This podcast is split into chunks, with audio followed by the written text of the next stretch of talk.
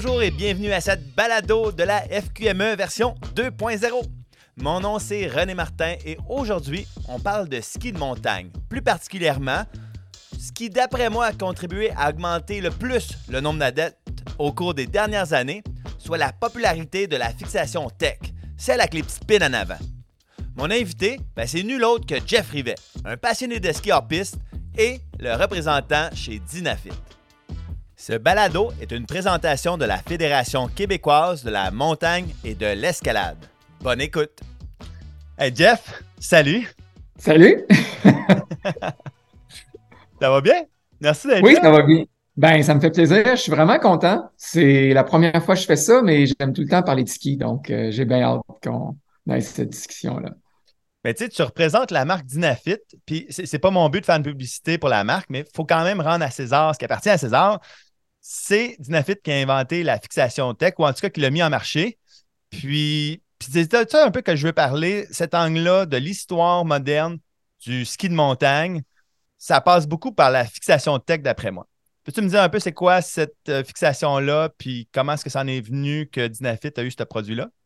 Oui, ben absolument. Donc, euh, tu as tout à fait raison. Ça a été inventé par Dynafit, mais plus important par un gars qui s'appelle Fritz Bartel, qui est un Allemand un tripeux de ski de poudreuse et un paresseux. Il aimait pas monter les équipements lourds. Il disait, il faut que je trouve une meilleure façon. Donc là, je te montre une photo. Je sais qu'on est dans un podcast, là, les, euh, les, gens qui nous écoutent peuvent pas l'entendre, mais c'est euh, ce gars-là qui a développé ça dans son sous-sol. Et il a eu, eu le premier brevet en 1984. Et puis, c'est basé vraiment sur des calculs de force, et euh, j'ai une copie ici là, euh, du brevet allemand daté de 1984. C'est un, un, beau livre sur l'histoire de Dynafit qui a, euh, je vais dire ça rapido, là, qui a à peu près 200 pages. Donc, il y a vraiment beaucoup d'histoire là-dedans. Wow. Et donc, c'est ça. Fait que Fritz, il fallait qu'il invente la fixation, mais aussi ça prenait la botte qui allait avec. Fait qu'il a cogné à la porte de plusieurs compagnies de ski alpin qui faisaient des, bottes et euh, personne n'embarquait dans le projet, trouvait ça complètement flyé. Parce que la première fixation qui est sortie, elle ressemble beaucoup à nos fixations euh, de course de skimo, donc extrêmement light et euh, vraiment minimaliste. Ouais. Et la compagnie Dynafit, ils ont dit, ben oui, on peut te vendre 1000 bottes, puis on va te les mouler avec les inserts que tu veux. Fait que c'est comme ça que ça a parti parce que Dynafit a décidé de leur vendre des bottes, mais il n'était pas vraiment plus impliqué que, que les autres euh, compagnies. Euh, il ne croyait pas trop tant que ça là, ben, C'était un marché à développer. Il n'y avait personne qui faisait ça tout court. Là, fait que... Absolument. Donc, Fritz a, a, mis les inserts au grinder dans les bottes une par une avec ses amis. Puis il y avait 1000 paires de bottes dans son sous-sol. Puis ça a commencé comme ça. Il en vendait à gauche, à droite. Et euh, ça, c'était en 84. Puis là, en 85, il y a eu des premières expéditions, dont au Mont McKinley, où les gens ont accompli euh, des, records de vitesse d'ascension et de descente. Puis après ça, euh, il y a eu la première course de la Pierra Menta, à l'époque qui s'appelait du ski rally. Et ça a été fait sur ces équipements-là. Ah, là, les gens ont vite vu qu'il y avait un avantage considérable en montée et que tu pouvais descendre. Ouais, clair. clair. Ouais. J'ai lu un peu vite vite sur le, site web euh, de Dynafit avant de faire euh, l'entrevue. Je me suis dit, je vais faire mes devoirs un peu. Puis j'étais surpris de savoir que Dynafit, avant, ça faisait des équipements de course. Dans le fond, là, il était sa, Coupe du Monde, euh, course de ski de descente normale. Puis là, ils ont fait un switch 180. Là. Absolument. Donc, les bottes Dynafit, la compagnie a débuté en 1950. Et dans les années, en 1976, en 1981, ils ont eu des médailles d'or aux Olympiques puis c'est la Coupe du Monde. C'est ça. Euh, la compagnie, par la suite, a été vendue à Rackley, les bottes de ski. Ouais. Là, ça a été vendu en, 80, euh, en 91. Puis Nysol a acheté Rackley en 96. Et c'est pour ça que Dynafit a commencé à faire des skis. Puis on reconnaît ici le logo Nysol. Fait que c'est une association Nysol Dynafit. Puis Nysol a fait faillite. Puis c'est là que le groupe Salewa est devenu euh, propriétaire en 2003. Puis quand Salewa a acquéri Dynafit, il avait une vision claire. Il voulait vraiment développer le, ski touring puis vraiment pousser ça au fond. Puis c'est eux qui ont mis l'argent pour que l'essor de la compagnie a, pris à ce moment-là, en 2003. Parce que, bon, c'est une invention qui aujourd'hui, dans le fond, a comme 40 ans. C'est fou. Là. Exactement, 39 ans. Oui, exactement. Ouais. Bon, puis là, elle me disait, tu sais, 40 ans, ça n'a pas tant changé. Là, tu disais que ça ressemblait beaucoup aux fixations de Skimo. Skimo, c'est un terme qu'on va voir tantôt, là, que j'ai pensé peut-être en parler parce que je sais que tu es beaucoup derrière ça. Puis c'est peut-être pas un terme que les gens connaissent, mais dans le fond, c'est moi, ce que je veux, je veux imaginer aux gens, c'est que la, fixation originale, elle ressemble quand même beaucoup à ce que ça ressemble aujourd'hui en général. C'est les deux pins en avant, puis il y avait deux pins en arrière pour que la, botte rentre dedans. C'est encore le même principe. Là.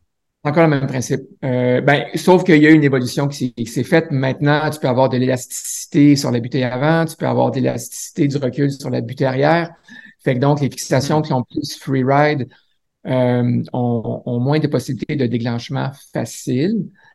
Mais ceci dit, les, équipements plus légers de, course ont le même fonctionnement. C'est fou parce que, comme le 40 ans, quand, ben, en tout cas, moi, j'étais dans le monde euh, du, ski touring depuis, mettons, 25 ans. Puis avant, on n'en entendait pas parler. Moi, je faisais du télémarque pour avoir accès aux montagnes. Finalement, j'ai beaucoup trippé télémarque, j'en fais encore. Mais ce qu'on voyait, c'était des gens avec des fixations qui étaient full frame. Là. Euh, où toute la fixation doit pivoter pour pouvoir marcher. C'est très lourd. C'est un peu ce que, ce que tu décrivais tantôt. Un moment donné, dans l'histoire, vers 2010, corrige-moi, mais c'était en gros ça, il y a eu la fin du brevet où Dynafit a pu eu l'exclusivité des produits euh, low-tech? Oui, mais je pense que c'est un, petit peu avant ça parce que la fixation a été inventée en 84. Un brevet, d'habitude, c'est 15 ans. Fait que ça nous mène dans les années 2000. Fait que ah je pense que c'est en 2000 que le brevet a tombé. OK. Euh, mais ça a pris un petit peu de temps aux compagnies de rentrer dans ce marché-là, que le marché se développe par soi-même aussi. Donc, ça a pris d'autres compagnies qui, qui rentrent là-dedans pour en faire la promotion. Mais on est un petit peu dans un endroit particulier au Québec parce que le, le ski touring s'est développé avec le ski de fond hors piste. Donc, au Québec, il y avait les gens qui faisaient du ski de fond hors piste, puis il y avait les gens qui faisaient du ski alpin. Mm-hmm. Et le ski de fond hors piste, les gens ont poussé de plus en plus loin, ont fait des, des, euh, des, des, grandes traverses, des grandes traversées qui demandaient de plus en plus de descendre. Et là, le télémarque est arrivé euh, là-dedans, ça faisait du sens pour eux autres. Et donc, le télémarque était l'outil par excellence. Tu pouvais mettre des pots de force, tu pouvais donc monter mieux, tu descendais mieux qu'un ski de fond. Fait que ça a un peu biaisé, si tu veux, l'arrivée des fixations tech parce que le télémarque est bien implanté ici. Puis même chose dans le nord-est des États-Unis. Mais en Europe, c'était différent parce que les montagnes étaient déjà là. Les gens faisaient soit du ski de fond en bas, mais quand ils faisaient faire de la poudreuse, ils étaient déjà en ski. Fait que, fait que ça s'est développé différemment d'ici à cause de, de leurs montagnes et de leurs conditions. OK. Ben, tu vois, euh, juste pour faire du pouce là-dessus, dans ma jeune vingtaine, moi, j'ai été habité euh, dans l'Ouest canadien, à Banff puis à Whistler. Puis là-bas, ce qu'on voyait, c'était principalement des, fixations de touring euh, full frame ou euh, en, France, ils appellent ça free rando. Si vous voulez le terme français, j'ai checké, là, ça s'appelle du free rando. Moi, j'avais jamais entendu ce terme-là. La fixation qui bouge au complet. parce que les freeriders ne croyaient pas que les fixations low-tech allaient pouvoir supporter leur, leur cascade, finalement. Là. ma question, c'est à quel, à quel moment est-ce que tu penses qu'il y a eu vraiment un shift où les gens ont commencé à croire que pour monsieur et madame tout le monde, ça allait marcher cette fixation-là? Puis une fois qu'on dirait qu'on l'a essayé, tout le monde est comme unanime. C'est sûr, ça marche mieux. Ben, en fait, ça fonctionne mieux en montée, c'est sûr. Euh, il y a des. Euh, il y a des challenges au niveau de l'élasticité en descente. Fait que c'est sûr qu'une fixation tech de base, qui n'a pas d'élasticité en avant et en arrière, n'a pas la même retenue qu'une fixation alpine.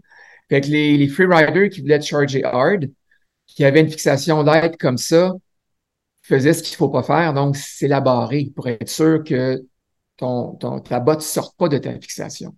Mais là, ça, ça amenait d'autres problèmes. C'est que tu pouvais carrément te, te faire mal et te, te casser une jambe si tu faisais ça. Donc, je pense que ce qui a aidé beaucoup, c'est quand les nouvelles types de fixations sont arrivés sur le marché avec plus d'élasticité. Là, à ce moment-là, c'était rendu à Provédine, alpin. Tu avais pas tout à fait l'élasticité d'une fixation alpine, ça, reste ça qui est le, plus d'élasticité, mais ça se rapproche et c'est beaucoup mieux que ce que ça faisait. Et, là, les, les, gens ont plus compris les différences entre, OK, si je veux aller plus light, ben, je vais vers les premières générations, mais je dois me garder une petite gêne quand je skie parce que ma botte pourrait sortir facilement. Euh, Puis ça, ben, c'est arrivé dans les années euh, 2005, là, 2010. Euh, c'est là que ça a commencé. Plus en 2010 que ça a commencé. Il y a une dizaine d'années. C'est fou parce que je t'entends, puis moi, je ne vends pas de fixe de même, mais je ne suis pas d'accord avec toi.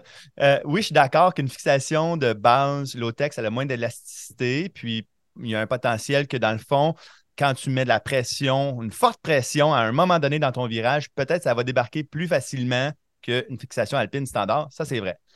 Mais, fait que là, je te rejoins.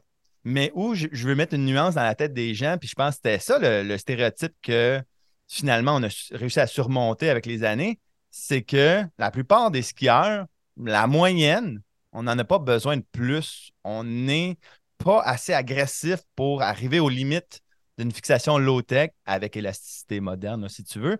Mais je veux dire, cette fixation-là, dans le fond, c'est pour ça qu'elle est si dominante aujourd'hui sur le marché, c'est qu'on on ne voit plus les défauts en descente. En tout cas, comprends ce que je veux dire? Ben oui, mais à, cause de l'élasticité. Parce que les premières générations n'avaient pas de recul sur la butte arrière, elle était fixe. Donc, il y avait un spacer de 7 mm pour que la botte puisse reculer dans la fixation quand tu carvais ton, ton ski. Puis en avant, la mâchoire pouvait juste ouvrir et fermer. Fait que c'était très, très limité dans le coup qu'elle pouvait recevoir de côté. Exemple, quand tu dérapes sur de la glace, au din qui était seté. Mhm. Donc, si tu setais ton din à 7, puis tu avais un petit coup de côté qui était un petit peu plus fort, tu sortais. OK. les gens expérimentaient, donc, amenaient ces fixations-là dans un centre alpin, ce qui est all-out dans un centre alpin comme ils sont habitués. Puis là, pow, ils perdaient les deux skis. Je peux te dire que ta, ta confiance, elle, vient de dropper. Là. Ouais, ouais, ouais. ouais, immédiatement. Donc, ça, puis, mais là, avec les, nouveaux, les nouvelles fixations qui ont faux d'élasticité, tu n'as plus ce problème-là. Là. Tu peux skier all out, débarré, ça ne t'arrivera pas. On va prendre une minute pour décrire la fixation de base low-tech euh, en détail. Puis après ça, on va prendre une autre minute pour décrire c'est quoi qui a amené de l'élasticité dans les fixations modernes. Good. Donc, fixation euh, low-tech de base comme l'invention, puis comme il se fait encore. Moi, je skie avec ces fixations-là dans mes courses de skimo, mais aussi sur mes skis très, très larges quand je vais faire de la poudreuse dans l'Ouest canadien, parce que ce sont les plus light. Et quand tu skis dans poudre, ton, ton, ton ski n'est pas soumis à des pressions, à des dérapages sur la, la glace qui pourrait faire, en anglais, appelle ça un pré-release. Donc, la butée arrière est fixe. Elle ne peut pas reculer quand tu carves ton ski elle est vraiment vissée sur ton ski. Donc, tu dois mettre un espace entre ta botte et le derrière de la fixation pour que la botte puisse reculer quand tu carves sur le dummy.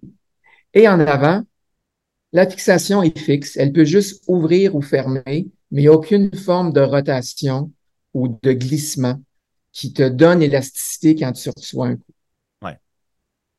Et les nouvelles fixations, mais ben, Dynafit a un brevet sur la rotation. Fait qu'il y a des compagnies qui ont contourné ça en mettant un slide gauche-droite. Mais tu as de l'élasticité en avant.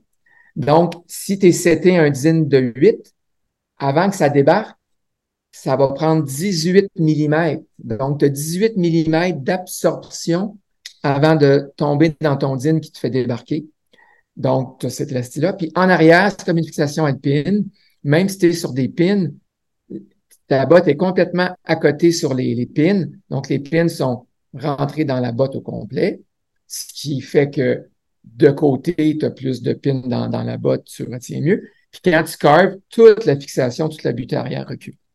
Donc, élasticité en avant, élasticité en arrière, comme une fixation à pin. On a parlé quelques fois de skimo. Ah, ben avant ça, avant ça. Là, tu disais que sur tes fat skis, pour tes trips dans l'Ouest, quand tu vas faire de la poudreuse, tu mets quand même une fixation légère, euh, low-tech, avec peu d'élasticité. Pourquoi? Le poids. Euh, tu sauves à peu près, euh, moi je sauve deux livres sur mes fixations par rapport à une fixation ST rotation, par exemple, qui a fois d'élasticité. Quand je skie en station, je vais dans l'ouest, skier en station, faire du slack country dans la même journée. Je prends une fixation ST rotation qui me permet de skier all out dans les bosses, dans les bols en station. Puis c'est bien agréable pour monter, euh, faire de, un petit ride ou deux de, de pot de phoque. Mais quand je m'en vais dans un lodge, puis je fais de la peau de phoque à tous les jours pendant sept jours, le facteur poids, il est important. Notre jambe est le plus long levier de notre corps. Et quand on l'avance, comme, voilà comme quand tu fais de la course à pied, chaque gramme un effet multiplicatif de x7 dans les muscles du fessier et du bas du dos. Donc, c'est exponentiel ce que tu sauves à tes pieds. Euh, fait que si je chauffe deux livres sur ma petite fixe, j'ai vraiment 14 livres de moins dans le sac à dos. Donc, ça me permet pas d'aller plus vite parce que je suis avec du monde, on est en gang, on tripe. Mais quand j'arrive en haut, j'ai les jambes beaucoup plus fresh, puis je peux mm-hmm. charger davantage la poudreuse, puis en faire une autre, puis une autre, puis une autre, puis en faire à tous les jours jusqu'à 2000, 2300 mètres par jour. C'est ça l'avantage d'avoir une petite fixation, puis c'est euh, ça se, ça se voit tout de suite. Des fois, j'aide mes, mes amis qui ont des grosses fixes, puis on change de, de ski dans les montées. Et je, me fais mal au, je me fais mal au. Puis là, ils me disent, Criff, c'est de la triche, ça n'a pas de sens, c'est donc ben light. Tu le vois tout de suite. C'est comme si tu courais avec une botte Kodiak versus un soulier de, de, de 200 grammes. Tu as des poids qui sont attachés à toi quand ton stock est trop pesant. Eh, tu, ne le fais pas pour moi quand on va skier ensemble, me changer les skis? euh, non, c'est toi, tu es vraiment trop pesant. Il n'y a rien à faire. Euh, eh, tu sais, bon, se connaît quand même bien, puis je sais que c'est pas dans ta nature de le dire de même, mais moi, je vais le dire pour toi. Tu fais vraiment quand même du ski pas mal engagé, autant dans des descentes que dans un autre univers qu'on a parlé deux, trois fois à date, c'est le skimo. S-K-I-M-O. C'est pas un terme qui est encore super populaire, mais je pense qu'il va grandir dans les prochaines années. Tu peux me dire un peu, c'est quoi ça, le ski et les différences avec euh, l'autre genre de ski que tu fais aussi, puis que moi, dans le fond, c'est juste ça que je fais? Bon, le skimo vient euh, d'un mot anglais qui est ski mountaineering. Donc, c'est un diminutif de ski mountaineering, mais en français aussi, ça peut être le diminutif de ski de montagne.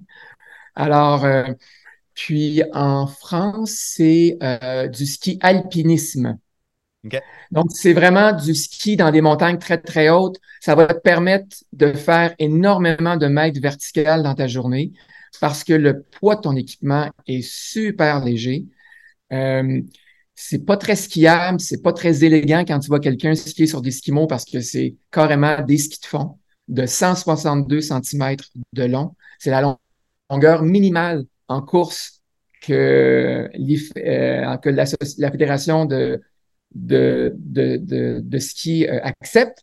Donc, que tu sois 5 pieds ou 6 pieds 5, tu as des 162 dans les pieds. Fait qu'imagine un grand Jack, euh, c'est vraiment pas facile pour lui de skier avec ça, mais le poids est tellement important. Donc, ça te permet de faire, euh, euh, tu sais, tu peux, tu peux facilement faire une journée de 4000 mètres avec du, équipement comme ça parce que tu n'as rien au de dénivelé de dénivelé vertical dans notre journée. Ce qui est incroyable, pour référence, mettons, moi, mes grosses journées, c'est 1500, puis mes journées les plus importantes dans l'année, ça va être 2000, admettons. Puis je pense que la plupart des pratiquants vont faire comme 1000, 1500, puis c'est des bonnes journées. Oui, dans 1500, c'est des bonnes journées. Fait que tu vas taper ça, puis même pas en, 8 heures. Ça va être. Euh, là, il y a une fédération qui gère ça, mais dans le fond, je Bon, il y a peut-être un autre aspect à ça, mais je pense qu'un aspect important du skimo, c'est que c'est des courses. Ce sont des courses, c'est maintenant un sport olympique. Dans le skimo, il y a trois disciplines. Il y a la verticale, qui est carrément le plus vite rendu en haut, tu descends même pas. Il y a les courses euh, les plus connues, moi ce que j'aime le, plus, qui sont les courses individuelles, que tu vas faire plusieurs montées, descentes qui nécessitent des bootpacks. Bootpack, c'est quand ça devient trop pentu pour skiner. Tu mets les skis sur le sac à dos et vraiment, euh, il peut y avoir des endroits où tu es obligé de t'encorder avec harnais, euh, mousqueton sur une corde fixe parce que si tu tombes, euh, et ça serait fatal.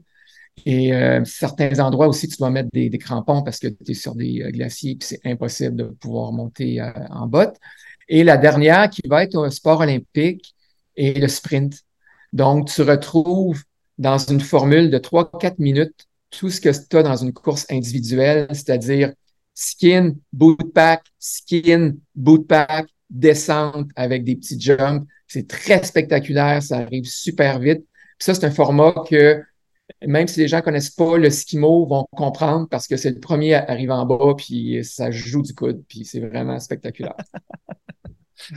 Ben, j'ai une petite anecdote. La première fois que j'avais vu ton équipement à toi de skimo, c'était drôle parce que tu avais une balance pour euh, démontrer aux gens comment c'était léger. Tu, faisais la petite démonstration avec ton kiosque Dynafit. Puis euh, là, on avait pesé genre une seule de mes bottes. Une, une de mes bottes était équivalent à tout le poids de tout ton équipement. Bottes, euh, ski, fixe, peau, bâton, tout ensemble. C'était une de mes bottes. c'est comme, c'est ça que les gens, faut qu'ils comprennent, c'est que c'est un autre sport finalement. Euh, est-ce que c'est difficile d'apprendre? Parce que, bon, OK, là, quand on se déplace, on se rend compte facilement que c'est facile de se déplacer parce que tu es comme en running shoe finalement, puis tu cours dans la montagne. Est-ce que c'est difficile d'apprendre la version ski? De skier avec ça, ça ne doit pas être facile? C'est vraiment pas facile. Il faut que tu sois à la base un bon skieur pour être capable de bien skier ça, euh, parce que euh, ton, ton, ski est très léger, fait que tu te fais vraiment bumper. Euh, ce qui fait qu'un ski va, va, bien skier, va bien grounder, c'est sa pesanteur, c'est son poids. Ouais. Alors, euh, c'est ça. C'est pour ça que les, les, les, le monde en ski alpin qui regarde quelqu'un descendre en ski mo, il se dit hey, ils sont même pas bons, mais je vous mets au défi de l'essayer, vous allez comprendre tout de suite, vous allez changer votre position. Là. Vous êtes en mode un peu survie. Euh, mais c'est ça, c'est ce qui nous permet de monter tellement vite qu'on peut faire plus de, de, de, de vertical. C'est un petit peu ça le but recherché dans un équipement de skimo, c'est de faire plus de, de vertical, plus de distance, atteindre des objectifs, des cabanes, des sommets qui autrement, ça prendrait deux, trois jours, un équipement beaucoup plus compliqué, tu sais, avec euh, plus de sac à dos, une tente, et, ainsi de suite. Fait que ça nous permet de faire des grandes traversées en, une vitesse éclair. C'est ça qui, qui, est intéressant aussi de d'expérimenter ça, un stock light. Puis, il y a tout le entre-deux. Donc, tu peux être léger, mais avoir un ski plus large, avoir une botte qui tient un petit peu mieux. Puis ça, ben, ça nous permet aussi, c'est un petit peu ça que j'applique quand je vais skier dans l'Ouest, faire des, voyages dans, des lodges. Ça nous permet de bien skier, avoir un bon contrôle, mais c'est super efficace en montée. Il faut toujours penser au multiple x7. Ça fait, c'est jour et nuit. Puis moins tu es en forme, plus tu l'apprécies. Euh... Puis c'est ça, je pense, qui est à comprendre dans cet univers-là du ski de montagne, du ski de randonnée, du ski hors-piste, appelez-le comme vous voulez, mais c'est qu'aujourd'hui, je lisais une question de, quelqu'un sur un forum, puis c'était comme quel type d'équipement j'ai besoin, puis là, il y avait plein de réponses. Il y a maintenant vraiment une palette de couleurs, tu as l'arc-en-ciel au complet de ce qu'on vient de parler là, le ski mo, le ski le plus léger, jusqu'à un équipement qui va ressembler presque à 100% à ce qu'on retrouve dans une station de ski alpine mais il y a une fonction qui va permettre un déplacement à un coût élevé énergétique. C'est vraiment, tu as toute la palette à cette heure. C'est ça qui est le fun. Tu peux choisir à travers ça ce qui te convient. Oui. Puis, il faut vraiment euh, se demander quelle va être l'utilité dans 75-80% du temps. Parce que les gens vont souvent acheter le rêve. Alors, je donne un exemple. On est au Québec. Moi, je suis à Bromont. Les gens veulent s'acheter un kit pour en faire offer. Bromont, ici, sur les montagnes, il y a plein de beaux sites. On descend les, euh, les pistes qui sont damées, mais ils vont s'acheter des 115 au patin. Mm-hmm. Il neige pas tant que ça au Québec, puis tu n'as pas besoin d'avoir un ski aussi large pour flotter. Fait que tu vas traîner ce poids-là pour rien tout le temps, tout le temps, tout le temps. Tu es peut-être mieux qu'un 95. Tu vas avoir une meilleure expérience. Donc, il faut être réaliste avec ton équipement. Puis vraiment dire, ouais, dans le fond, je vais peut-être plus en faire les samedis après-midi puis les dimanches ici à Bromont parce que j'ai une famille. Puis euh, mon kid, il joue aussi, il fait d'autres sports, il joue au hockey, il faut que j'aille le reconduire là. Puis quand j'irai faire mon trip dans les chic shops, ben s'il neige vraiment, j'irai m'en louer une paire. Ouais. Mais je vais apprécier plus toutes les fois que je vais en faire ici. Ouais, ouais, ouais. Puis, mettons, tu sais, là, on, vient d'en parler, il y a, moi j'appelle ça une nouvelle réalité de notre sport, c'est qu'il y a vraiment un marché qui s'est développé dans les centres de ski alpin. Les centres appellent ça beaucoup la randonnée alpine. ils ont utilisé ce terme-là pour décrire. Puis là, on dirait maintenant même, même que les Québécois associent le terme randonnée alpine à je fais ça en station de ski, je remonte avec mes pots, puis je descends dans une piste damée. Puis là, tu as un autre terme qui est euh, backcountry ou, ski hors piste ou ski de montagne pour je m'en vais vraiment dans les montagnes, par exemple, dans les chic-chocs, pour faire de la poudreuse. Cette nouvelle réalité-là, des gens qui font du ski de randonnée en station, on va dire ça comme ça, euh, c'est quoi tu penses que ça va amener dans, notre industrie, dans notre milieu? Est-ce que ça va changer la perception de, ce sport-là? Bien, ça a déjà commencé. Donc, la, pandémie a aidé beaucoup à, propulser ce sport-là. Il y a plein de nouveaux adeptes. Je pense que les gens y pensaient déjà parce qu'ils étaient de plus en plus exposés au sport dans les stations. Et euh, le fait que la pandémie a fait que les gens ne pouvaient plus voyager, il y a un petit bout de temps, les chaises dans les stations de ski étaient fermées. Alors, la mm. seule façon de skier, c'était en randonnée alpine ou en... Donc, ça l'a vraiment euh, fait exposer le sport et les gens ont été agréablement surpris. Ils ont dit, wow, quelle belle chose. J'ai pas à me geler à attendre les chaises. Je suis, euh, c'est beaucoup plus relax. Je redécouvre ma montagne en montant par des pistes d'ascension et j'ai toujours le plaisir de skier dans la montagne que j'aime. Ah, tellement... je pense qu'on est un petit pourcentage encore de la communauté de skieurs alpins. Puis ça va juste continuer à croître parce qu'il y a plein, plein de nouveaux adeptes qui vont pouvoir euh, goûter à ce sport-là qui n'ont qui ont, pas, euh, qui ont, pas fait le, switch encore. Et les deux sports vont bien euh, en parallèle aussi. Il y a beaucoup de monde qui vont continuer à aimer skier, faire leur, leur run de ski alpin le matin quand les conditions sont super belles. Puis quand il commence à avoir trop de monde, trop de glace, bien là, ils switchent à la rando alpine, font leur cardio, font leur exercice, puis euh, continuent de rester à, la station. Euh, fait que ça va. Je crois qu'on est au début de, de la vague. Euh, il y a encore place à, avoir une croissance. Et tu sais, moi, ce que je trouve extraordinaire dans cette approche-là, c'est que ça a vraiment démocratisé le sport. ça permet de se familiariser avec le mode de déplacement de ski de montagne, qui est quand même une autre expérience dans un environnement contrôlé. Puis mon parallèle dans ma tête, c'est un peu comme les centres intérieurs d'escalade, où tu as toute une nouvelle communauté de gens qui se sont mis à pratiquer euh, l'escalade sans avoir à tout comprendre l'encordement, la sécurité qu'un site extérieur te demande. Donc, je trouve que ça fait une belle progression, puis ça permet à beaucoup plus de gens de s'initier au sport. Fait que, ouais, c'est vraiment, je trouve ça super. 100% d'accord avec toi là-dessus. Ça permet une belle initiation. Le danger, par contre, puis là où les gens, faut qu'ils soient conscients, c'est que tu peux pas te lancer dans du hors-piste si t'as pas tes cours d'avalanche, si euh, c'est extrêmement dangereux. On le répétera jamais assez. Et c'est pas parce que tu sais manipuler des pots de phoque que tu es un bon skieur que tu pas à l'abri d'accidents. Et ça, on, le voit un petit peu plus, là, du monde qui se ramasse dans les chic-chocs, dans des endroits où euh, ils ne devraient pas être là s'ils n'ont pas les connaissances pour. Mm-hmm. Ah, c'est super euh, que tu, euh, tu, parles de ça. c'est mon cheval de bataille de toute ma vie.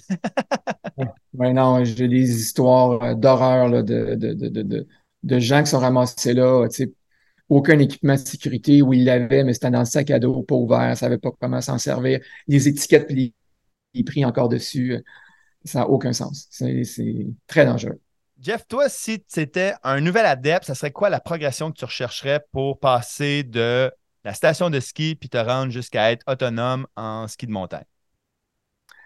Ben, pour se rendre autonome, ça prend énormément euh, d'expérience euh, et de pratique je me considère moi-même pas euh, autonome pour partir tout seul, pour guider un groupe. Fait que ça te donne un petit peu une idée. Là. Mais la première chose à faire, c'est de prendre un cours en sécurité d'avalanche. Et euh, le cours va te faire prendre conscience des dangers, puis il va t'allumer sur euh, ce qu'il faut faire, puis comment se préparer. Je pense que ça va faire réaliser aux gens que si tu t'aventures dans un terrain avalancheux, mais tu es peut-être mieux d'y aller avec un guide les premières fois. Et moi, ça fait plus de 15 ans que j'en fais là, de façon euh, quand même assidue à chaque année. Et je vais toujours avec un guide encore. Fait que ça me permet de faire des lignes un peu plus spicy que si c'était moi qui ferais le call, je le ferais pas parce que je suis pas là à tous les jours à analyser les risques Et les guides ont accès à des, à tous les soirs quand ils rentrent, ils ont accès à un database. Ils rentrent tout ce qu'ils voient sur le terrain. Puis ça leur permet de dire, OK, tel versant lâche plus que tel versant. Donc, on pourrait skier ce versant-là, même si le degré d'avalanche est moyen et élevé. Et, euh, et ça, j'ai pas, j'ai, il faut être sur place pendant un hiver de temps pour comprendre toutes les couches faibles qu'il y a dans la croûte de neige pour être capable de faire une très bonne lecture. Donc, pour cette raison-là, je te dirais étape, cours de sécurité en avalanche, les premières sorties dans le backcountry avec un guide, puis après ça, ben, c'est le beau, c'est, le bon jugement euh, qui va. je pense qu'avec ça, ça. Ouais, excuse-moi. J'allais dire, euh, pour finir ta pensée, dans le fond, y aller avec l'objectif de faire une sortie entre amis où je découvre les montagnes, plus que d'y aller avec un objectif de aujourd'hui, je vais skier cette ligne-là, peu importe euh, les circonstances. C'est souvent ça, je trouve. absolument. C'est sécurité, sécurité, puis il faut pas avoir peur. La neige va tout le temps en avoir. Puis souvent, quand tu es, quand es jeune, puis tu commences, tu deviens foufou. Puis euh, tu veux te faire ta, première ligne, puis ouais, il y a de la poudre, il y a de la poudre, c'est comme s'il n'y aura plus de plus à plus jamais. Alors, il faut avoir assez de, de discipline pour dire, sais-tu quoi? C'est vraiment belle la neige aujourd'hui, mais je veux qu'on continue à en faire année par année. Fait que je vais revenir parce que les risques sont trop élevés aujourd'hui. Alors, puis après ça, ben, quand on devient plus expérimenté, c'est de regarder les, bulletins d'avalanche tous les matins, les comprendre, les lire, savoir quelles faces sont skiables et quelles sont dangereuses. Puis euh, donc, savoir naviguer sur un terrain, euh, c'est très important. ça, ça, demande beaucoup de notions. Donc, c'est quand même complexe pour la moyenne du monde de s'aventurer dans des terrains avalancheux. Mais on a des sites au Québec qui sont super cool pour ça, qui sont dans les montagnes de ski alpin. Je pense au Mont-Édouard, je pense à East Hereford, où il n'y a pas de risque d'avalanche dans ces endroits-là. Fait que tu as un peu, ça c'est l'autre étape, tu as un peu le feeling de faire du ski hors piste, mais sans être obligé d'avoir pelle, sonde, beacon et le cours d'avalanche parce que c'est patrouillé, c'est contrôlé, euh, puis il n'y a, a, pas de danger d'être pris euh, dans une avalanche. Euh, je pense que c'est juste une phase qu'on est en train de vivre là parce qu'on on a atteint une masse de gens qui n'étaient juste pas au courant, mais moi, je suis convaincu que la, masse critique est, de gens qui vont avoir des cours là, depuis deux, trois ans. On voit que tous les cours de sécurité en avalanche sont pleins à 100% Les compagnies s'arrachent la tête pour essayer d'en donner plus parce qu'il y a une forte demande. Donc, je pense qu'à un moment donné, on va réussir à, ce que la majorité des pratiquants soient juste éduqués sur jusqu'où leur niveau de formation leur permet d'aller en sécurité. On prend une petite pause, puis au retour, j'ai des questions pour Jeff Rivet qui vont te faire rêver. Restez là. Ça, c'est un skieur qui fait un slash dans de la poudre.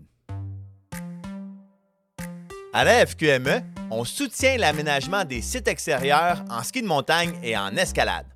On assure la promotion des pratiques sécuritaires et on encadre les programmes de formation. En plus, on organise des événements rassembleurs pour toute la communauté. T'es pas membre? Je te le dis, c'est pas compliqué. Parce qu'il y a plus que 8000 membres qui ont déjà réussi. Être membre de la FQME, c'est parfait pour pratiquer tes sports favoris puis donner un coup de pouce à toute la communauté. Pour t'abonner, visite fqme.qc.ca. On revient de la pause. Jeff, j'aimerais ça que tu me parles de Skimo. Au Québec, c'est quand même récent dans l'histoire.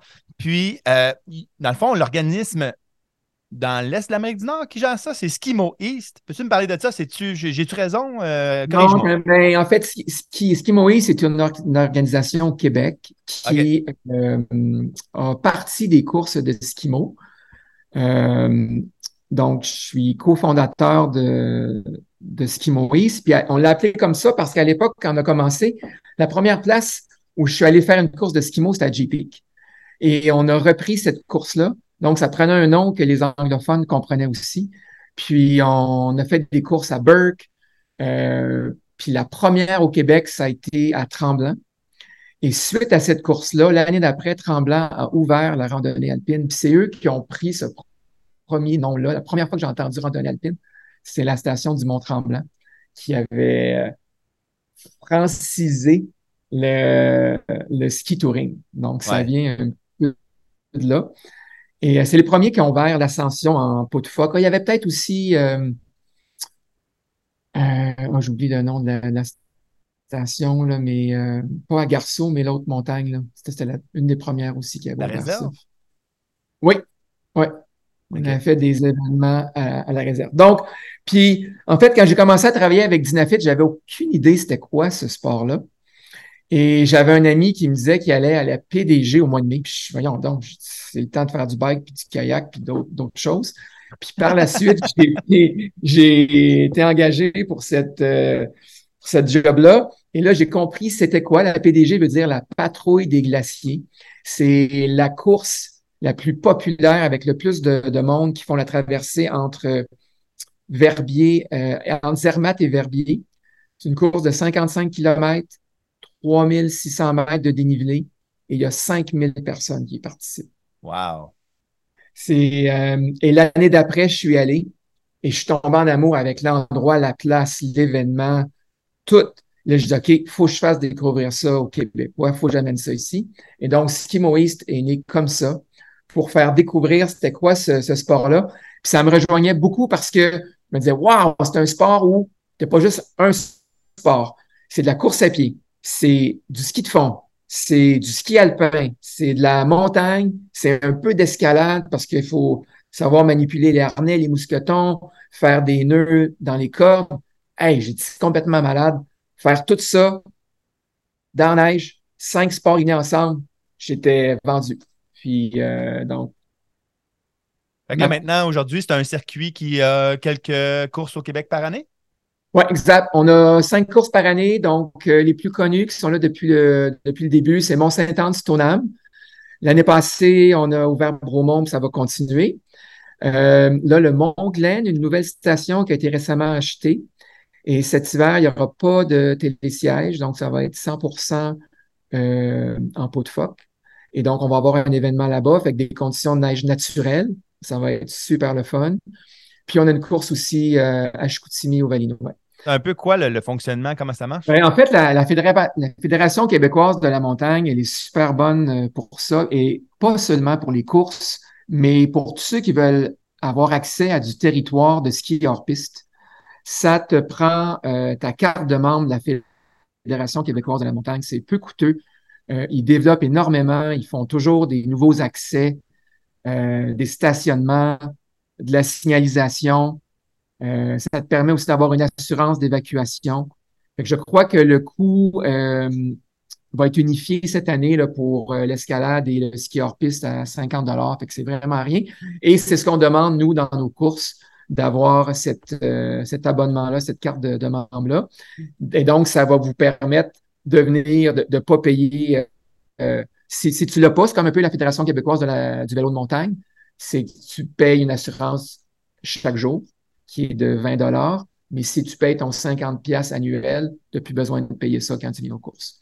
Et ça te donne accès à tous les sites, dont ceux qu'on a parlé, là, East entre autres, mais allez voir sur le site de la Fédé. Euh, puis on va faire aussi une sortie à tous les mercredis soirs sous forme de Looney Race. On a, on ça dans l'Ouest canadien en mountain bike. Les gens mettent une pièce dans le pot, ils partent, le gagnant ramasse le pot puis paye le premier pitcher au bord après. Fait que ça part une party.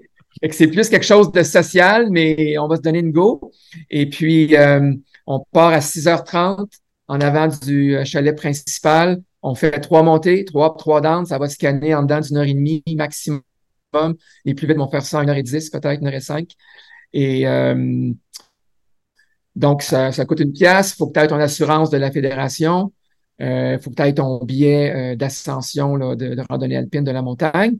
Et on va, les gens vont rentrer leur temps sur un fichier Excel avec Strava. Et si tu as cinq participations dans ta saison, on va faire tirer une paire de ski à, la fin, juste comme prix participatif. Donc, c'est un concept Looney Race. Tout le monde est, invité. Puis c'est pour socialiser puis faire un petit entraînement pour prendre plus de, bière après. Ça va être où? À Bromont. À Bromont. Super, malade, je savais pas que ça existait. C'est bien le fun, ça. Même en vélo, c'est une bonne idée, ça. Euh, je, serais partant, moi. Euh, mais je suis pas proche de Bromont. je vais peut-être aller, par exemple. Euh, c'est pas si loin, il faut, faut essayer dans la vie. Je l'ai jamais essayé, le skimo. Ce serait vraiment quelque chose que, je voudrais l'essayer. Ah, ben, c'est pas vrai. J'ai fait une course une fois avec, avec que tu avais organisé. C'était pas de skimo, mais c'était dans les journées de sensibilisation des avalanches. On faisait le plus de laps possible en 4 heures, me semble, que je suis même. Plus de temps de au champ de Mars, plus de laps en 4 heures, oui. Ah, c'était le fun, ça, c'était bien drôle. On a eu du plaisir. Ça, nous. Sais, quand on rentre une activité de loisir, une activité sportive en sport compétitif, c'est le fun comment est-ce que ça change notre perspective, puis ça nous amène à, à dépasser nos limites comme on ne le ferait pas nécessairement. En tout cas, moi qui en fais depuis longtemps, ça, ça m'avait redonné un petit, euh, un petit kick, un petit boost là, que je trouvais bien, bien euh, plaisant. Et donc, juste pour euh, revenir sur Skimoeast, donc si vous voulez plus de détails sur les courses et les événements, on a un site web qui s'appelle skimoeast.com, tout simplement. Allez voir là toute l'information sur le site. Ouais, certainement. On va le mettre aussi euh, dans la description euh, de l'épisode de la balado. Donc, vous pouvez regarder ça certainement. Et tout le monde est bienvenu, peu importe les types d'équipements. C'est pas juste réservé aux, aux, martiens qui sont sur des kits légers. Ah, mettons en raquette? Euh, non, il faut que tu aies des cars et des pots de phoque. OK, c'est ça. Ça reste un sport ou c'est un sport de, de glisse. De glisse. Oui, oui, ouais. Mais un splitboard? Oui, il y en a. Chaque le droit? Ah, c'est cool, c'est vraiment le fun. Bon, dans la deuxième partie de l'entrevue, je veux parler un petit peu de Jeff Rivet, l'athlète un peu plus ou le skieur passionné. Ta destination au Québec que tu aimes le plus, ce serait quoi? Oui, c'est dur d'en choisir juste une. Alors, je vais t'en dire deux. Euh, mais la première, c'est une destination que j'adore pour sa facilité, sa neige naturelle, euh, son accès, et c'est le Mont-Édouard. Ils ont fait une super job pour découvrir le ski hors piste. Euh, il y a des petites cabanes où tu peux que, tu peux louer. C'est vraiment une super belle initiation, approche pour te donner le goût de dire, OK, ça serait ça, aller skier dans l'ouest, dans un lodge. Euh, il y a, je pense, six ou sept versants. Il y a encore des projets de l'agrandir. La neige est magnifique. Il y en a beaucoup. Il fait très froid là-bas. Fait que j'ai vraiment un coup de cœur pour le, mont Édouard. L'autre, c'est dans les chic-chocs, naturellement, c'est Vertigo, euh, au Mont Ce que j'aime de ça, c'est que c'est plus un style expédition. Tu es dans des yurts, euh, puis on fait un super travail sur les, pistes là-bas. Fait que ça, c'est un autre coup de cœur qui est complètement différent. Puis le dernier, je pourrais dire, pour avoir plus de luxe, chic-choc encore, c'est l'auberge des montagnes. Ça, ça nous, si tu veux, là, bien manger, de la bonne bouffe, une belle auberge dans un paysage qui est extraordinaire. Ah, quand même euh, d'accord avec tes choix. mais là, mettons, tu as parcouru le monde, toi, tu as skié, en tout cas, beaucoup plus d'endroits que moi, puis beaucoup plus d'endroits que la plupart des gens. C'est quoi la ligne de ski la plus épique que tu as faite à vie? Je vais t'en dire une en Europe puis une au Québec. En Europe, ça a été lors de la course Mesalama. Euh, c'est une course euh, entre Servigna puis Gressonnet-Saint-Jean. Donc, c'est un, un trajet qui est autour du Matterhorn. Et puis, euh, cette année-là, quand je l'ai faite, c'était le 30e anniversaire, puis la course était sur un parcours euh, inversé, donc plus de dénivelé, plus extrême, ce que d'habitude, on descendait, là, on montait et vice-versa. Et euh, on culmine à 4400 mètres sur une crête qui a à peu près deux pieds de large. Puis là, on court là-dessus du mieux qu'on peut, on marche tu as des rafales de 80 km heure, tu rampes à quatre pattes parce que de chaque côté, c'est des précipices. Puis si tu te fais tasser à droite, il faut que tes chums se lancent à gauche, puis c'est la corde qui te tient dans, le vide. C'est vraiment épique. C'est complètement fou que les Italiens fassent une course-là. Et là, tu arrives en haut, puis c'est en way en bas, tu descends. Tu descends dans de la croûte, de la bosse, tu finis dans le gazon. Fait que je te dirais que ça, de skier avec une corde encordée, avec un gars en avant, un gars en arrière, moi je suis au milieu, euh, à tout à l'heure parce que tu es dans une course, c'est complètement fou. Euh, fait que c'était pas une, ligne d'un couloir, mais ça, ça m'a marqué et on en, on en parle encore. Sinon, un très, très beau souvenir que j'ai eu, c'était à East Hereford, un matin de grosse tempête, première trace, et on fait une super job d'ouvrir les lignes en haut, là, et on roulait là, à max 5, wide open. Je devais descendre, je ne sais pas en kilomètre heure, mais je peux te dire que c'était vite. C'était euh, une ligne que je garde encore en, mémoire parce que c'est vraiment du beau terrain. Puis quand tu as la chance de, de pogner ça vierge, puis aller le gaz au fond, c'est vraiment cool. Wow! Ah, j'ai essayé euh, East Hereford le deux hivers. Là, ça a été une super surprise. Quel beau site. Est-ce que ta ligne, c'était dans le secteur des Trois-Dames? Oui, c'était les Trois-Dames en haut. C'était les, lignes en haut. Ouais. Wow! Euh, bon, peut-être l'inverse, une ligne ou une situation que tu t'es retrouvé en ski que tu as dit Mon Dieu, maman, qu'est-ce que je fais là? Oui, ben c'est pas loin de chez moi. C'est le derrière de JP qui est maintenant défendu, mais euh, à l'époque, on pouvait skier back J. J'ai jamais eu de flot à cet endroit-là. C'est serré, serré, il y a des arbres partout, c'est très pentu. Euh, je sais pas pourquoi les gens vont là, il n'y a pas de fun à voir là pantoute. T'es pas capable de te laisser aller, t'es pas capable de faire plus que trois virages. J'aime quand c'est wide open, j'aime aller vite. Puis ça, c'est complètement l'inverse on va le dire à mon québécois, je me suis fait chier à chaque fois que je suis allé là. C'est vraiment pas le fun. ton, euh, ton esprit euh, autochtone, c'est pas castor ni pic-bois. le, skieur ou le mentor que tu as vu, la, personne la plus inspirante en ski pour toi, c'est qui? C'est OG. J'ai eu la chance de skier avec lui à deux reprises. Euh, c'est tout un skieur. Il est très humble réservé, mais tabarouette, c'est est. Puis il est toujours en train d'analyser, puis de penser, puis de voir améliorer les choses, puis aider le monde, que tout l'équipement de tout le monde soit parfait, au détriment, lui, de s'occuper de lui, mais il va s'assurer que tout le monde a une bonne run, une bonne ride. Et euh, si vous avez la chance de voir le film sur sa vie, euh, c'est un film d'une heure, c'est excellent, vous allez découvrir un super skieur.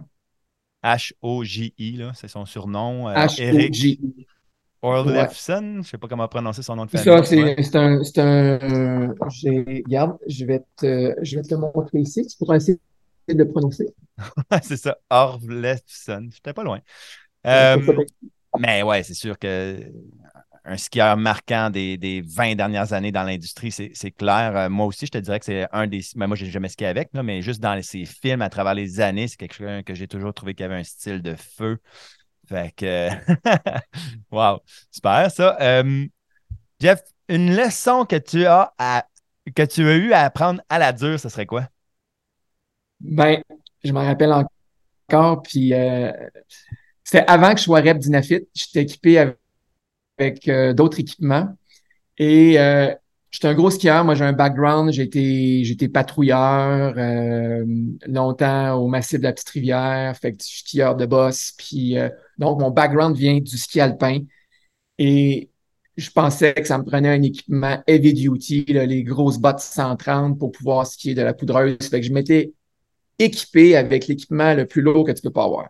Les gros skis, les grosses fixes, les grosses bottes et je m'en vais faire un voyage de poudre avec mes chums à Whistler dans un centre alpin. Ça prenait ça parce que tu es dans un centre alpin, mais en même temps, on est allé faire du touring et les amis de mes amis, c'était tous des gens extrêmement en forme qui arrivaient de, euh, des courses de mountain bike. Il y avait du monde qui était à la Coupe du Monde et ils étaient tous équipés en light. J'ai bavé, mais j'ai bavé pour les suivre. Ils m'ont complètement explosé. Et je comprenais pas, là, je me disais, c'est parce qu'ils sont athlètes, c'est parce qu'ils sont bons, c'est parce que c'est des gars de mountain bike. Et euh, eux, ils ont continué à faire. En fait, il a fallu que j'arrête dans mon après-midi parce que j'étais incapable de, les suivre, je retardais le groupe. Et le lendemain, j'étais tellement toasté que je parlais ski. Et c'est une fois que j'ai tombé sur des équipements d'Inafit que j'ai compris, je dis Ah, c'est la fois que j'ai été complètement explosé, là, tous les gars étaient là-dessus. Là, je comprends. Fait que ça, ça a été une leçon que j'ai appris à la dure je n'ai bavé un sacré coup.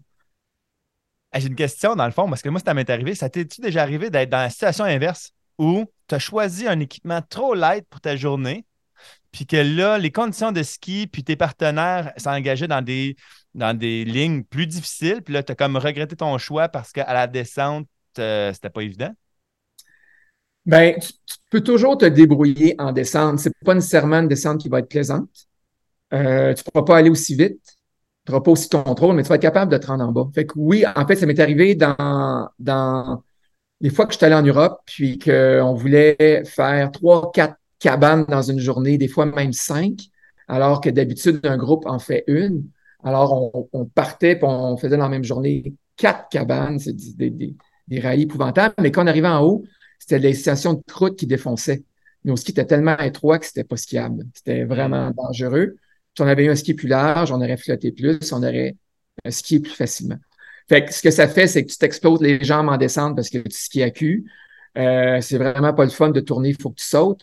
Mais bon, euh, tu arrives à te rendre en bas quand même. Fait que, euh, mais si on avait un équipement pesant, on n'aurait pas été capable de faire les quatre cabanes dans la même journée. c'est des choix. J'ai une question extra. Essaye de répondre de façon euh, neutre, sans nécessairement prendre les, équipements de, la marque que tu représentes, mais je pense que ça serait bon pour les gens parce que tu as vraiment l'expérience d'avoir tellement testé d'équipements. Euh, mettons un skieur québécois qui veut un, kit exclusif pour faire euh, du ski de montagne. Sa destination privilégiée, c'est d'aller une quinzaine, une dizaine de jours dans les chic-chocs par année. ça serait quoi comme son, son kit que tu leur recommanderais? Ben, en fait, il y, a, il y a quelques questions à lui poser. Est-ce qu'il y a un kit alpin qui va garder ou c'est son seul kit? Déjà là, ça va faire une, différence dans la botte et la fixation. Fait que moi, j'ai un kit alpin, là, je, je, je, skie au massif à, toutes les fins de semaine. Là, je veux juste un kit pour mes 10-15 fois par année, peut-être un trip dans l'Ouest, mais je fais de la rando. Je, veux fait, alors l'autre question que j'ai à te poser, est-ce que ce kit-là, tu vas l'utiliser pour ce qui est en central pain ou tu vas simplement le dédier à la poudreuse? Juste la poudreuse. Mais en fait, juste des conditions hors piste. Ça à ce moment-là, j'allégerais le plus possible avec une fixation light parce que chaque gramme que tu sauves, c'est un effet multiplicatif de x7.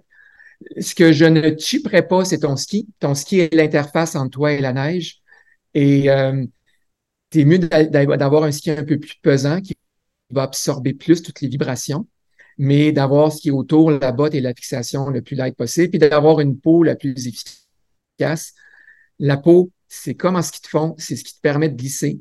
Fait que si tu as une peau euh, qui est comme des raquettes, tu vas forcer plus, tu vas te faire chier. Euh, quand il y a une petite descente, tu vas peut-être même planter à pleine face parce que tu vas breaker. Euh, donc, c'est dans, dans ce cas-là de quelqu'un qui a un équipement de ski alpin, qui veut un équipement pour aller faire de la poudreuse, euh, vas-y avec un, bon ski qui va être capable de prendre les, vibrations, qui va être un ski que, que, que tu aimes skier, mais allège tout ce qui est autour parce que 95% de notre temps dans notre sport, on le fait monter. Mettons, le ski serait combien de large? Euh, Québec, chic-choc. J'irais, je commencerai autour de 100 mm et plus. Je n'irais pas plus qu'un 115, là, c'est même trop, là, un, 110. Là. Euh, mais moi, je vais prendre un 95 dans ces conditions-là, puis ça va être correct aussi. Fait que la, la, la largeur du ski dépend de sa longueur, hein, c'est une surface. Donc, si tu es dans du très serré, tu prends plus court, plus large. Si tu es dans du wide open, tu peux prendre plus long. Il euh, n'y a, y a pas de bonne réponse c'est en fonction de ton niveau de ski puis où tu vas skier. Parce que, par exemple, j'ai des skis de 160 cm à 194. Je varie, j'ai 4-5 paires de, skis. Puis en fonction de l'ouverture du terrain puis qu'est-ce que je veux, je veux faire, je vais varier ma longueur et ma largeur. Mhm. il n'y a pas une bonne réponse. Euh, le but, c'est d'avoir du fun, choisir un bon équipement polyvalent entre 95 et 105. Tu ne te trompes pas plus large que ça, ben, tu vas flotter plus, mais y a-tu vraiment tant de neige que ça en chic chocs que tu as besoin de flotter plus? Euh, ça, c'est souvent d'acheter le drive puis euh, euh, de ne pas être conscient des réalités du, terrain ici. Puis, ma dernière question par rapport à ça, c'est la botte, est-ce que je la prends de rigidité similaire à celle que j'ai pour ma botte d'alpin? je veux vraiment une botte de touring, je veux que ça soit efficace en montée, De façon générale, les skieurs de ski alpin se considèrent tous des bons skieurs. Ils ont tous un flex 130. Fait que même si je leur dis, prends un flex un petit peu moins, ils vont vouloir une, botte de flex 120, 130. Fait que changez pas. Euh, si ça vous donne confiance, allez-y avec ça. Pour ma part, j'aime une botte de 1000 grammes euh, plutôt qu'une botte de 1500 grammes. Cette, livre de moins-là que j'ai au pied fait un 7 livres dans mon sac à dos. Et je vais peut-être pas skier aussi agressivement, mais je vais peut-être faire deux runs de plus que vous autres parce que je vais avoir forcé moins. Fait que, euh, je vais pouvoir bénéficier de la poudreuse plus longtemps dans ma journée et je vais avoir les jambes moins toastées quand je vais charger. Ça, c'est mon approche. Mais par contre, quand je vais skier en station, là, je prends ma botte, un flex de 130 parce que en station, tu es beaucoup plus sollicité sur des surfaces dures, sur de la bosse, que quand tu skis dans de la grosse poudreuse. La grosse poudreuse, tout est facile. Tu n'as pas besoin, pas besoin de gros ski, pas besoin de grosses bottes, tu es, dans de la poudre. Fait que euh, tu peux skier à peu près n'importe quoi. Ah ouais. Ben, un, des aspects, je trouve, qui est euh, difficile à prévoir quand que, justement on magasine un kit comme ça puis qu'on veut acheter, c'est que euh, on ne sait jamais, même si je dis c'est un kit 100% pour la randonnée alpine, ski de montagne, est-ce que je vais avoir des belles conditions quand je vais y aller? Est-ce que ça va faire deux semaines qu'il n'y a pas neigé puis tout va être vanté, par exemple? tu comprends? Fait que, tu sais, c'est, sûr qu'il n'y a pas d'équipement parfait, là. Je comprends ce point-là aussi, là, mais c'est, ça que. C'est la raison pourquoi je vais dans l'Ouest canadien. Ouais, ben tu vas dans l'Ouest, mais tu vas aussi dans Chic Shock, tu vas partout. Euh, oui, mais Chic Shock, comment se le dire, c'est du hit miss, là. Comme tu dis, là. Ça peut être beau comme ça peut être pas beau. J'ai jamais été déçu euh, de l'autre bord. Bon. Il y a, ben. il y a plus de neige qu'ici, malheureusement. c'est la réalité de la chose. ah, je peux pas te contredire. Mettons, pour finir, parce que je ne sais pas si je veux te demander cette question-là, j'ai comme peur de ta, réponse. C'est quoi ta destination de rêve? Celle que tu rêves d'aller ou de retourner? Puis fais-nous rêver un peu. Là. Ben, c'est assez simple. Euh, j'y rêve et j'y vais et j'y retourne et j'y retourne encore. C'est l'Ouest canadien, carrément. Soit dans les Selkirk, soit dans les Monachis. La neige est abondante. Il y en a tout le temps. J'ai jamais manqué de neige quand je suis faire des voyages là-bas, euh, dans des lodges. Euh, puis quand tu vas dans un lodge, ben, tu as des immenses territoires à toi. Fait qu'à tous les jours, tu skis des first track, puis tu en as euh, des. En fait, c'est arrivé des fois où le plus grand danger n'était pas l'avalanche, n'était pas le froid, était l'abondance de neige qui te choquait. Et il y a eu des épisodes où euh, j'en étais témoin. C'est arrivé à ma copine, c'est arrivé à un autre euh, gars sur le voyage. Ils ont carrément eu peur de s'étouffer dans la neige et peur pour ne pas skier le lendemain. Là. Il fallait pas. Fait que la neige sèche, euh, folle. Il y en a, il y en a, pas capable de te relever si tu tombes. Fait que on, on est chanceux. c'est au Canada, c'est chez nous. Pas besoin d'aller bien ben loin euh, ailleurs pour avoir une, qualité de neige euh, comme ça. C'est, j'ai skié en l'Ouest américain, j'ai skié en Europe. Euh, mais bon, c'est, facile, l'Ouest canadien, puis c'est top qualité. Wow! Toi, tu considères-tu que c'est deux sports différents, le ski mo puis le ski de montagne ou le ski de randonnée alpine? En fait, oui, oui, absolument. C'est, c'est, même pas comparable. C'est comme c'est comme quelqu'un qui fait de la course à pied puis de la randonnée. C'est c'est tellement différent en termes de poids que tu peux pas comprendre. Quelqu'un qui a pas essayé un kit de skimo peut pas comprendre l'efficacité. Puis il pense que ces gens-là, c'est des surhumains puis des surathlètes. Là. Non, non, c'est des tricheurs puis des paresseux. C'est tellement light que ça te permet de te déplacer plus, plus rapidement.